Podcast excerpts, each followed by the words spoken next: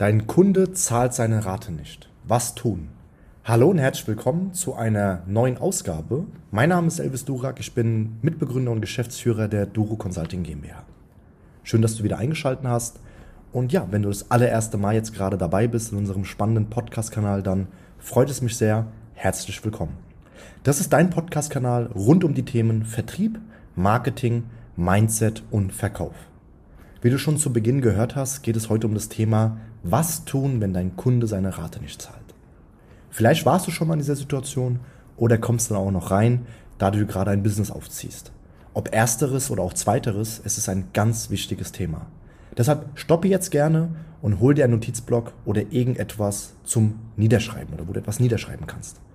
Wieso ist das Thema aber so spannend? Schau, Umsatz zu machen ist gut, ist wichtig. Was ist aber besser? Geldeingänge. Cash ist hier in diesem Falle King. Geld, mit dem du arbeiten kannst, da es auf deinem Geschäftskonto ist. Für Mitarbeiter, für Marketing, für neue Büroräumlichkeiten, für eine neue Webseite und so weiter und so fort. Wir sprechen hier darüber, dass wenn du Leistung erbringst, dir Geld zusteht. Geld, das dein Kunde dir zahlen sollte, auf einmal oder in Raten. Jetzt gibt es aber immer wieder die Situation, vielleicht kennst du die, dass du deinem Geld hinterherrennen musst. Zeit, die anders besser investiert wäre. Was aber tun? Wie vorgehen? Wie kann man aber solche Fälle so stark minimieren, dass die wirklich sehr, sehr, sehr selten vorkommen? Ich gebe dir gleich einige starke Tipps auch mit. Ich gehe davon aus, dass sie dir wirklich weiterhelfen werden. Deshalb bitte gut zuhören. Tipp 1. Arbeite mit Anzahlungen.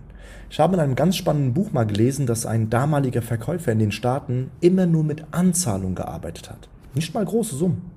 Aber hier geht es um Folgendes. Zahlt der Kunde eine Anzahlung, ist er committed mit dir, mit deinem Geschäft und mit deinem Angebot und wird zu hoher Wahrscheinlichkeit seine weitere Zahlungen einhalten und diese überweisen. Tipp 2. Arbeite mit Mahnungen. Wie oft muss man aber gesetzlich denn mahnen? Laut Google, kannst du auch gerne mal selbst eingeben, steht folgendes. Die Mahnung ist an keine besondere Form gebunden. Gesetzlich erforderlich ist nur eine einzige Mahnung. Also ist es ein Mythos mit drei Mahnungen. Trotzdem, ja, trotzdem empfehle ich nicht, dass du direkt den Anwalt rüberschickst, sondern dass bevor du die erste Mahnung versendest, lieber Folgendes machst. Eine freundliche Zahlungsänderung, die du per Mail sendest, am besten natürlich auch an die richtige Mail, ja. Deshalb immer gerne auch sauber arbeiten und die richtigen Kontaktdaten rausziehen. Hörst du beispielsweise nach der ersten oder nach der freundlichen Zahlungserinnerung nichts, würde ich den Kunden anrufen und nochmal anrufen und nochmal anrufen. Und erst dann beim Misserfolg, wirklich erst dann beim Misserfolg, erst dann den Kunden ins Mahnwesen schicken. Zweimal mindestens, bevor es weitergeleitet wird. Tipp 3. Vorher dir den richtigen Kunden aussuchen. Wir schulen in unseren Trainings das Erst- und das Zweitgespräch. Das heißt, das Setter- und Closer-Prinzip. Und im Erstgespräch sollte es darum gehen, egal was du verkaufst, dass du nicht jeden einfach annimmst, nur weil er Geld bereit ist zu zahlen, sondern viel eher, ob es der richtige Kunde ist. Passt es zeitlich? Passt es vom Mindset? Passt es von der Lernbereitschaft? Von der Umsetzung und vieles mehr.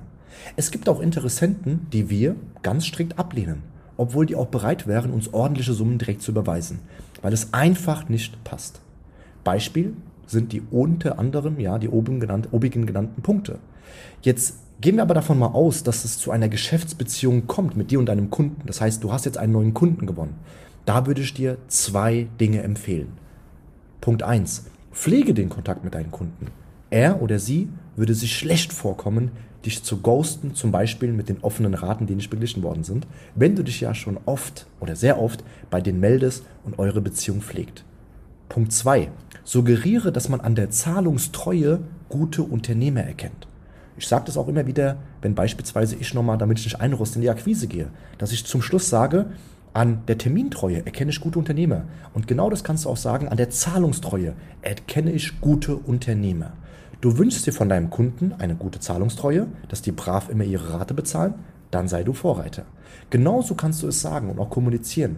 Hier kannst du schon kurz nach Angebotsunterzeichnung viel machen.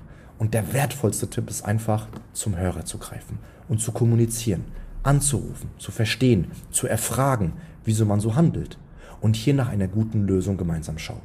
Auch mal Raten aufs Eis legen, wenn der Kunde sich wirklich in einer ziemlich schwierigen Situation befindet. Du hilfst deinem Kunden in einer Zeit, wo er es vielleicht gerade am meisten braucht. Achte deshalb ganz wichtig auf deinen Ruf. Es kann auch schnell nach hinten losgehen, wenn du direkt mit Anwälten kommst und um dich schmeißt und keinerlei Menschlichkeit zeigst. So, das war's mit der heutigen Ausgabe. Wenn das Ganze dir sehr gefallen hat, dann abonniere gerne unseren Kanal, falls du es noch nicht gemacht hast. Bewerte uns jetzt auf Spotify und auf Apple Podcasts und schreibe auch gerne eine Rezension. Dauert nur zwei Minuten maximal. Dafür wäre ich dir sehr, sehr dankbar. Ich wünsche dir die beste Gesundheit und auch gute Geschäfte und bis zum nächsten Mal. Dein Elvis. Ciao.